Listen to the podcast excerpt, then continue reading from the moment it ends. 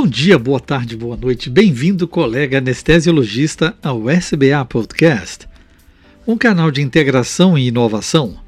Aqui trazemos informações, dicas, entrevistas e novidades sobre a nossa saúde ocupacional, valorizamos a defesa profissional e aprimoramos a qualidade e segurança da medicina perioperatória.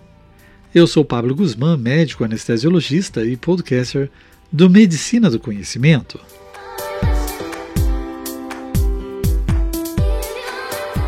Dia 4 de fevereiro comemoramos o Dia Mundial do Câncer. Trata-se de uma iniciativa da União Internacional para o Controle do Câncer, a maior e mais antiga organização internacional dedicada ao controle da doença, que reúne mais de mil organizações ligadas ao câncer em cerca de 160 países. De acordo com a União Internacional para o Controle do Câncer, caso não sejam tomadas medidas urgentes para aumentar a conscientização sobre o câncer e desenvolver estratégias práticas para lidar com a doença, em 2025 deverão ocorrer 6 milhões de mortes prematuras por câncer por ano. A estimativa é que, anualmente, 1 milhão e meio de mortes por câncer poderiam ser evitadas com as medidas adequadas para atingir a meta 25 para 25 da Organização Mundial da Saúde, que visa reduzir as mortes prematuras por doenças não transmissíveis em 25% até 2025. O Dia Mundial do Câncer é uma campanha criada para inspirar mudanças, mobilizar ações por muito tempo. Para o triênio 22 a 24, foi escolhido o tema Close the Care Gap, trabalhando a questão da equidade no controle do câncer. O objetivo é mostrar a importância de termos um mundo com acesso a serviços de câncer melhores e mais justos para todos. Sobre a atuação do médico anestesiologista frente ao combate contra o câncer e o cuidado para o paciente oncológico, conversamos com a doutora Ana Cristina Pinho Mendes Pereira, presidente da SAERG no biênio 2013-14, vice-diretora científica da SBA em 2019 e diretora-geral do INCA, Instituto Nacional do Câncer, entre 2016 e 2022. Seja bem-vinda, doutora Ana Cristina, ao SBA Podcast. É um imenso prazer, Pablo. Muito obrigada pelo convite para estar aqui com vocês nesse podcast que é um sucesso. Então, é um prazer estar aqui falando sobre uma data importante, né? Sim, no mês de fevereiro nós comemoramos o Dia Mundial do Câncer. Isso envolve instituições brasileiras, mas principalmente instituições que lidam no combate e na prevenção do câncer pelo mundo. Eu queria que a senhora falasse para os nossos ouvintes do SBA Podcast o que significa essa data e por que é, o INCA está tão envolvido nesse processo. É, o Dia Mundial do Câncer, o nome em inglês é exatamente esse, é o World Cancer Day, foi uma data criada há, cerca, há 12 anos atrás pela Union for International Cancer Control, a União Internacional para o Controle do Câncer, que é uma organização internacional sediada em Genebra, que congrega em seus mais de 1.500 membros representantes de áreas que militam na área do câncer. Então, exemplos de membros os institutos nacionais de câncer do mundo, por exemplo, do Brasil, do México, dos Estados Unidos, da França, da Argentina, todos são membros, é, representantes, entidades, representantes da sociedade civil, do advocacy, né, do terceiro setor, da indústria farmacêutica. Então, é um grande, é uma organização guarda-chuva que decidiu, há 12 anos atrás, 13 anos atrás, mais precisamente, criar uma data para aumentar a, consciência do mundo, né, das, das populações dos países, em relação a essa doença que só cresce em incidência e, portanto, em importância na vida da, das populações em todo o mundo. No Brasil, por exemplo, a estimativa é que a partir de 2030, que é uma tendência que o mundo também vem seguindo, o câncer supere a, as doenças cardiovasculares dentro do universo das doenças crônicas não transmissíveis, que é a causa mais é a maior causa de morte da população. A expectativa é que a partir de 2030 o câncer supere as doenças cardiovasculares é, como a primeira causa de morte da população. Ah, pelas estimativas do INCA, o INCA é o responsável pelas estimativas oficiais de número de casos novos né, para os triênios. Então, nós lançamos em novembro do ano passado as estimativas para o triênio 2023 a 2025, e essa é, acaba sendo a fonte é, nacional e internacional de dados sobre estimativas de câncer, né, com seus diferentes tipos e respectivas incidências. Ah, então, a expectativa, a estimativa é que é de 704 mil novos casos por ano de câncer, ou seja, a gente está falando de mais de 2, 2 milhões de pessoas acometidas dessa doença. E isso faz todo sentido, porque é o reflexo exatamente do aumento da longevidade da população. O câncer é uma doença, claro, são vários os fatores, inclusive fatores modificáveis de risco, seja, que mudanças nos hábitos de vida podem sim ter um impacto sobre a incidência de cerca de um terço dos, dos tipos de câncer, mas então o fato é que, aliado a esses fatores de risco e o aumento né, da, da longevidade da população mundial, inclusive da população brasileira, a expectativa é que os, o número de casos de câncer aumente. Então, as, as, as estimativas refletem exatamente isso. E aí é muito relevante essa, esse, esse podcast, esse tema, envolver os anestesiologistas, porque quando a incidência ela, ela é tão grande, a chance de um anestesista vir a ter contato, ser obrigado a fazer o manejo de um paciente sabidamente oncológico ou não, é de 100%. Ou seja, não tem como fugir do paciente câncer, até porque é, vários, vários pacientes, vários indivíduos, todos os dias, todos nós, todos os dias produzimos células esquisitas no nosso organismo e um sistema imunológico vigilante vai lá, a linha de frente né, antitumoral, vai lá e destrói essas células, impede que a neoplasia se desenvolva. Então, esses são pacientes que todos, todos os dias chegam às nossas mãos para né, um, um ato anestésico.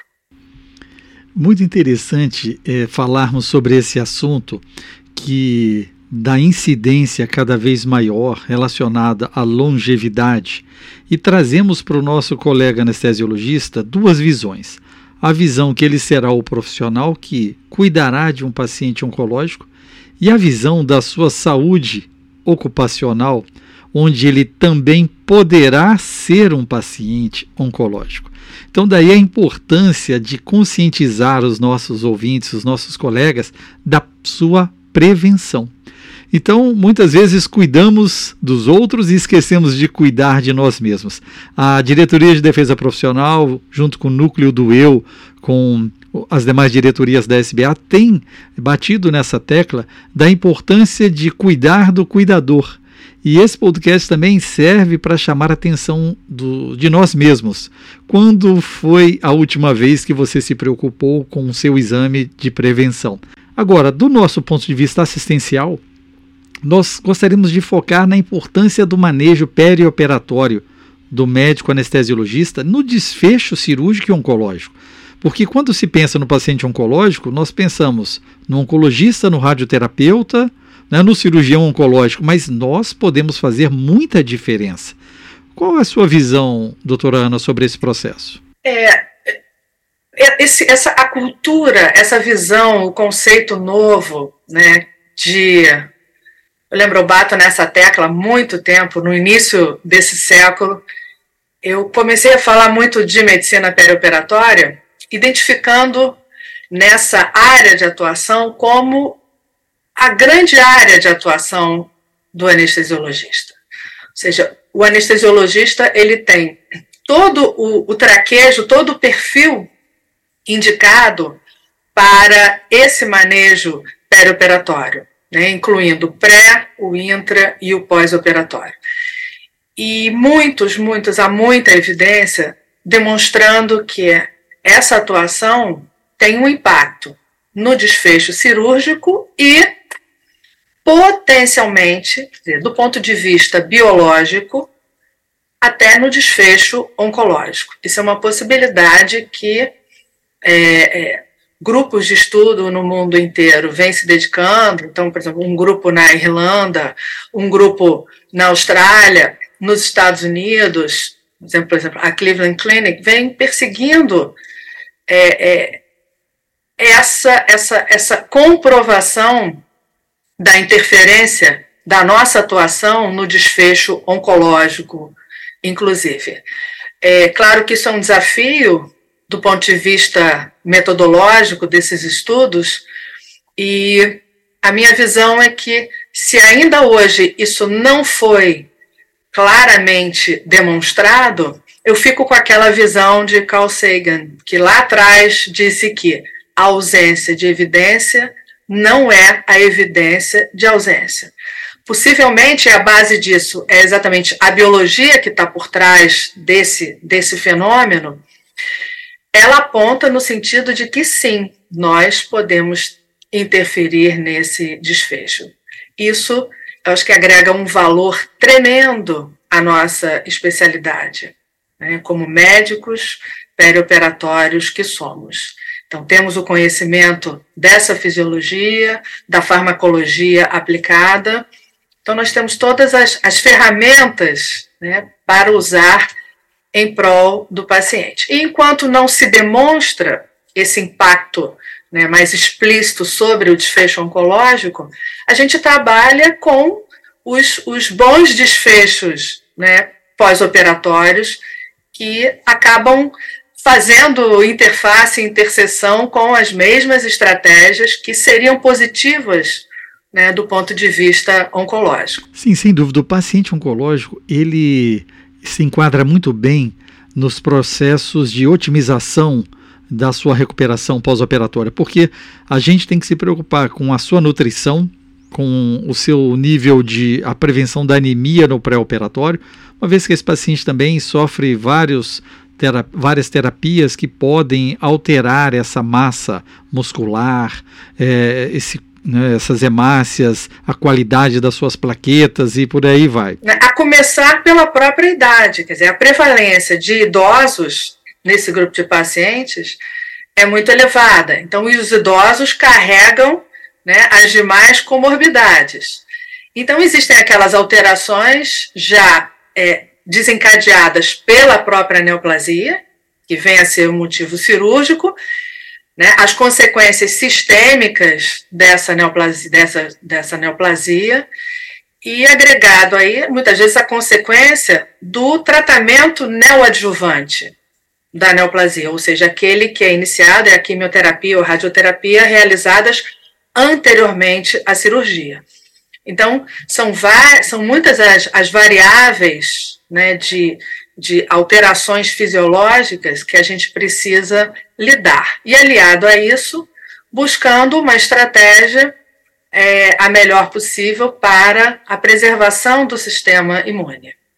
E aí sim, isso pode contribuir não só para o desenvolvimento né, é, de infecções no pós-operatório, mas também potencialmente o comprometimento do próprio desfecho oncológico. Sim, e esse controle, essa visão multimodal atualmente do nosso manejo anestésico e no controle da dor desses pacientes? Quais seriam alguns exemplos de estratégia que podem fazer a diferença nessa recuperação do paciente, no controle simpático da imunossupressão? A gente pode falar um pouco sobre isso? Claro, a dor é um dos grandes vilões, né? não só do ponto de vista humanitário, claro, mas também do ponto de vista biológico, porque a dor ela ativa o sistema nervoso simpático, é um dos grandes, quer dizer, o estímulo nociceptivo é um dos grandes ativadores do sistema nervoso simpático, e o sistema nervoso simpático, ele está no cerne dessa, dessa etiopatogenia, da morbimortalidade pós-operatória, porque o simpático ele tem uma ação pró-inflamatória, numa primeira fase, então se a gente pensar na resposta ao trauma cirúrgico, é uma resposta tipicamente bifásica, uma primeira fase caracterizada por hiperatividade celular, inflamação, seguida de uma fase oposta, caracterizada principalmente por imunossupressão. E um dos problemas é que essa segunda fase ela é bem mais prolongada do que a fase inicial inflamatória. E também é interessante destacar que a, a, a intensidade dessa segunda fase ela é diretamente proporcional à primeira fase da resposta. Ou seja, quanto mais um paciente inflama nessa primeira fase pós-operatório, mais ele tenderá à imunossupressão. E no caso de um paciente oncológico, é, isso o expõe potencialmente a um risco maior de dificuldade no controle da doença, que é o objetivo né, da cirurgia oncológica. Então, é, é, preciso que a gente pense, então, quer dizer, o controle da dor, ele é primordial, né? assim como todas as formas de minimização da percepção do organismo em relação ao trauma cirúrgico. Daí o grande valor, inclusive, das abordagens minimamente invasivas. As técnicas de videolaparoscopias, a robótica, os procedimentos endo, tudo endovasculares, porque isso economiza trauma e, consequentemente, economiza resposta ao trauma e, consequentemente, a, a imunossupressão, que faz parte dessa resposta. Então, o controle da dor é um desafio, sempre esteve nas nossas mãos, nós sempre fomos os, os especialistas nessa, nessa área. E caminhamos, evoluímos muito no, em função da evolução do próprio conhecimento, né, da agregação de fármacos que atuam na combinação de fármacos, além dos clássicos opioides, na combinação de fármacos que atuam em diferentes pontos dessa resposta ao trauma. Então, em relação ao, ao estímulo nociceptivo, então hoje o uso, e aí vem o papel dos adjuvantes, né, e essa visão de analgesia, anestesia multi, multimodal trazida por Henry Killett, um cirurgião, olha a ironia, né? Ah, por um cirurgião insatisfeito com os resultados de pós-operatório, né, que concebeu essa, essa visão multimodal de abordagem com vistas à redução da percepção do trauma cirúrgico, redução dos efeitos adversos é, de fármacos, como por exemplo os opioides, que comprometiam, que comprometem né, diretamente a qualidade da recuperação, especialmente so, cirurgias sobre o, o, tubo digestivo, que é exatamente a área dele, o Killet, cirurgião dinamarquês é, é, gastrointestinal. Então ele percebia com toda clareza, né, com, a clare, com, a, com a propriedade de quem acompanha esses doentes esses pacientes no pós-operatório, ele percebia o impacto é, nocivo das altas doses de opioides feitas para se controlar a dor, né? ou seja, aquela faca de dois gumes. Além disso, os opioides eles entraram é, muito em cena por conta desses efeitos adversos, principalmente sobre né, é, função ventilatória e é, a, a função digestiva, mas também com o seu potencial de imunossupressão. Aí sim, é uma, é uma confusão danada, os, os, os, os, os achados são, são confusos, alguns bastante conflitantes, mas fato é que substrato biológico para se pensar no risco dose dependente né, de imunossupressão relacionada aos opioides já existem. Ora, então faz todo sentido nós economizarmos opioides, esqueçamos então a questão oncológica. Né? Pensemos no racional de Kellett, que queria diminuir a taxa de complicações e otimizar a qualidade da recuperação do paciente, inclusive do controle da dor. Então, concebeu não só esse conceito multimodal, mas também o conceito da recuperação acelerada, que virou né, no projeto ERAS, né, que começou com o nome cirurgia fast track, quer dizer, de recuperação otimizada, né, e que se transformou, acelerada e que se transformou na recuperação otimizada do, do ERAS. Dentro desse conceito de ERAS, é, nós poderíamos escolher entre as ações do anestesiologista aquela que seria a fundamental, não se esqueça de fazer isso. Qual que é a sua opinião? Porque são várias atuações no pré, entre e pós, mas o anestesista, se tiver uma opção, comece por essa. Ah, eu, eu diria que primeiro é estabelecer uma boa relação com o seu paciente. A relação médico-paciente é uma relação de confiança. Então, em qualquer tipo de, de protocolo, qualquer tipo que seja, eu acho que nunca é demais a gente ratificar a importância da confiança mútua entre o paciente e o seu anestesiologista. Então, esse é o primeiro aspecto, até porque essa confiança é um dos principais ansiolíticos que existem. Não há midazolam que substitua essa, essa confiança né, no, no pré-anestésico. O conhecer o seu paciente, conhecer as suas comorbidades, e aí entra o, o, que, eu, o que eu diria como estratégia fundamental. Não esqueça de que ah, o sistema nervoso autônomo ele precisa estar sob controle. O paciente precisa estar com o seu simpático sob controle, porque é aí que está a, o cerne da resposta ao trauma e toda a morbimortalidade relacionada. Então, a proteção é fundamental. Os opioides, eles não são, e talvez por isso eles, eles tenham perdido, venham perdendo espaço, porque cada vez mais se demonstra que os opioides eles não são grandes protetores da resposta ao trauma. Eles simulam uma proteção porque eles modificam a maneira como o sistema nervoso central percebe o estímulo nociceptivo, mas eles não modificam o estímulo nociceptivo, que é exatamente o que é, é, a estratégia multimodal é capaz de fazer. Então, é, eu diria como assim, dica principal, fundamental, é a proteção contra a resposta ao trauma, porque é isso que vai efetivamente fazer a diferença no pós-operatório.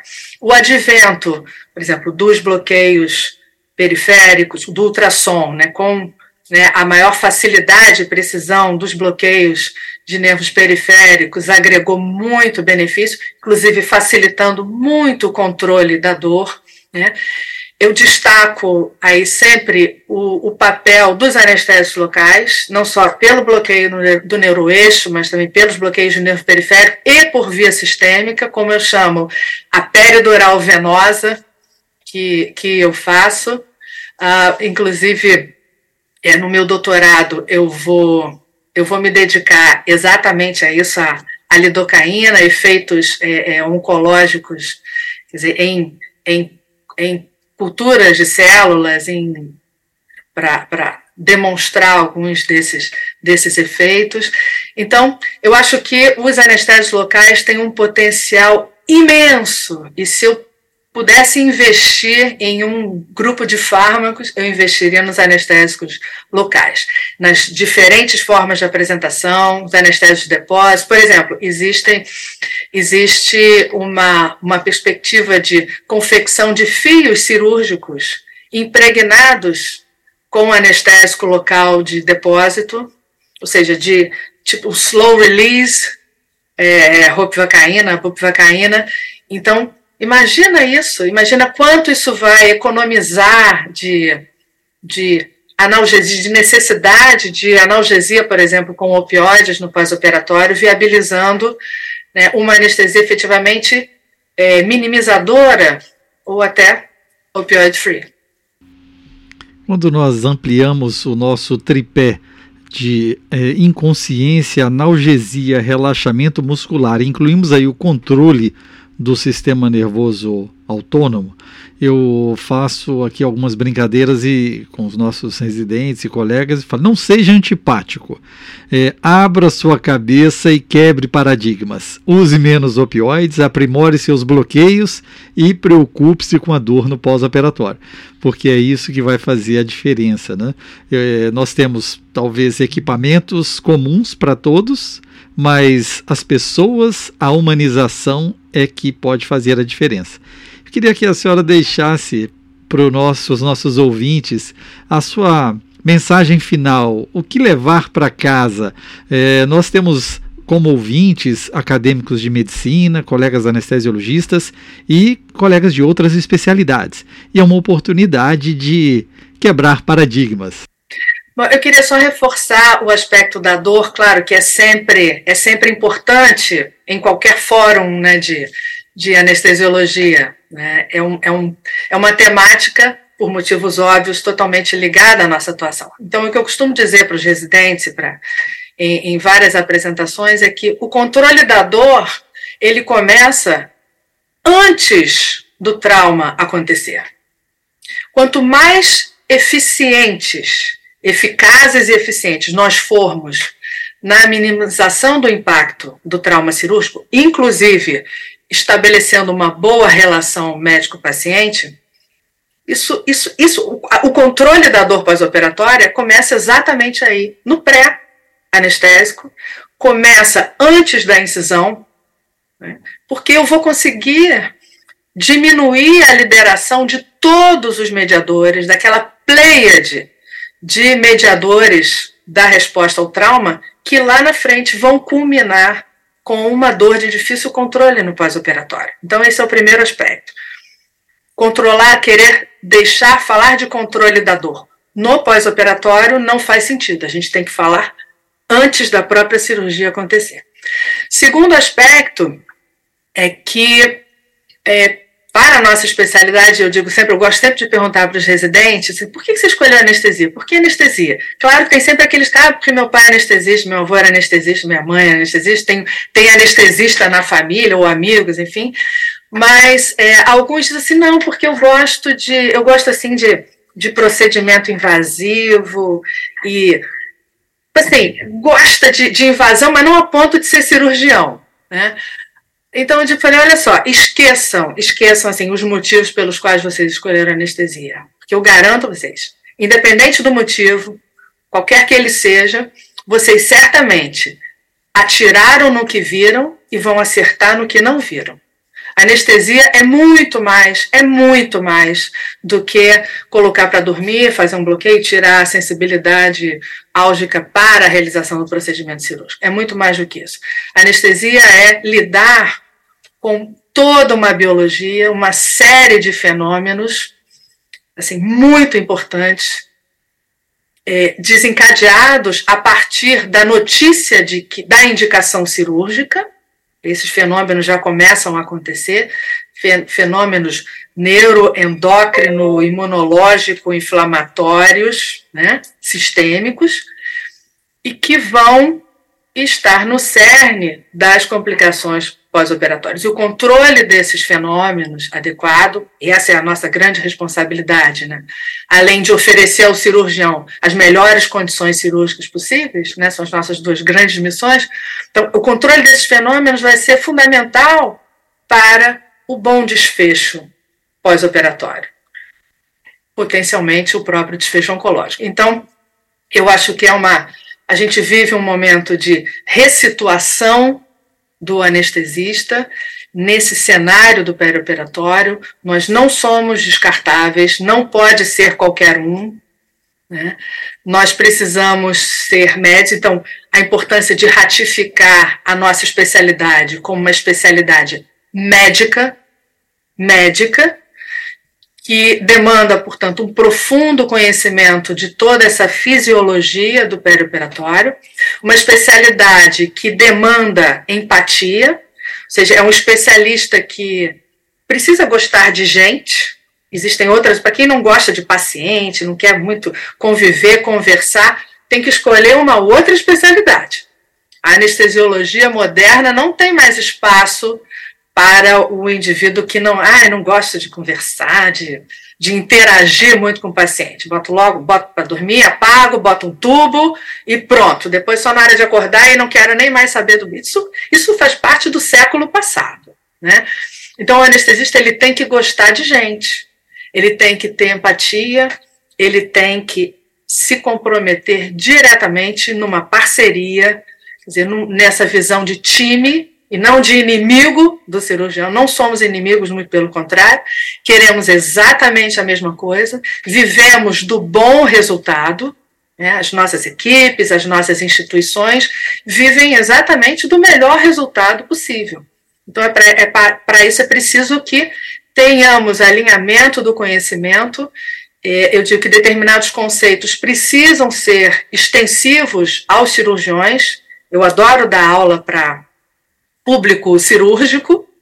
Eu gosto de falar para eles porque é importante que eles tenham esse conhecimento é, da, da extensão da nossa atuação, porque isso certamente contribui para a nossa valorização profissional né, dentro das equipes. Então, essa é a minha mensagem principal. Né? É, uma, é uma data, então eu louvo mais uma vez, parabenizo a SBA porque essas datas, assim, não é só no dia que, que a gente tem que pensar, no dia 4 de fevereiro, ou no mês de outubro pensar no câncer de mama, ou em novembro pensar no câncer de próstata, enfim, ou que agora já temos um arco-íris né, de cânceres, de datas no ano, mas é, é sempre a oportunidade de trazer à consciência da população a importância dessa doença que cresce, todos nós já vivemos é, ou tivemos câncer, fomos pacientes de câncer, ou tivemos familiares, amigos próximos ou mais distantes que tiveram ou têm câncer, e assim, temos grandes chances de vir a ter câncer, então o câncer é uma realidade na vida de todos nós. E como você disse, muito bem destacou, é importante, é uma oportunidade, então, para chamar a atenção para o próprio profissional de saúde em relação à sua saúde, o autocuidado, a percepção dos sinais, os sinais de alerta que o nosso corpo né, nos, nos dá. Então, estarmos atentos também a isso, não só cuidando dos pacientes, como também cuidando de nós mesmos, a, a começar pela adoção de hábitos saudáveis de vida. Muito obrigado, doutora Ana Cristina Pinho. Sentimos honrados pela sua presença no SBA Podcast e fica aí o convite para o colega anestesiologista. Cuide bem do seu paciente e cuide bem de você mesmo. Muito obrigado. Eu que agradeço. Saúde a todos. Saúde. E você, caro ouvinte do SBA Podcast, vamos lá. Ative a sua notificação para ser informado quando o novo SBA Podcast for publicado. É, estamos também no SoundCloud, Spotify, Deezer, Apple e Google Podcast. Por lá deixe seu like, seu joia e sua curtida. Agora é importante que você compartilhe com seus contatos, mande seu comentário. Eu sugiro que você repasse esse episódio para pelo menos dois colegas que podem ser impactados com esse assunto. Escute também o SBA Podcast direto no site www.sba.com hq.org. Esta é uma parceria da Sociedade Brasileira de Anestesiologia e o Medicina do Conhecimento. Afinal, compartilhar é multiplicar.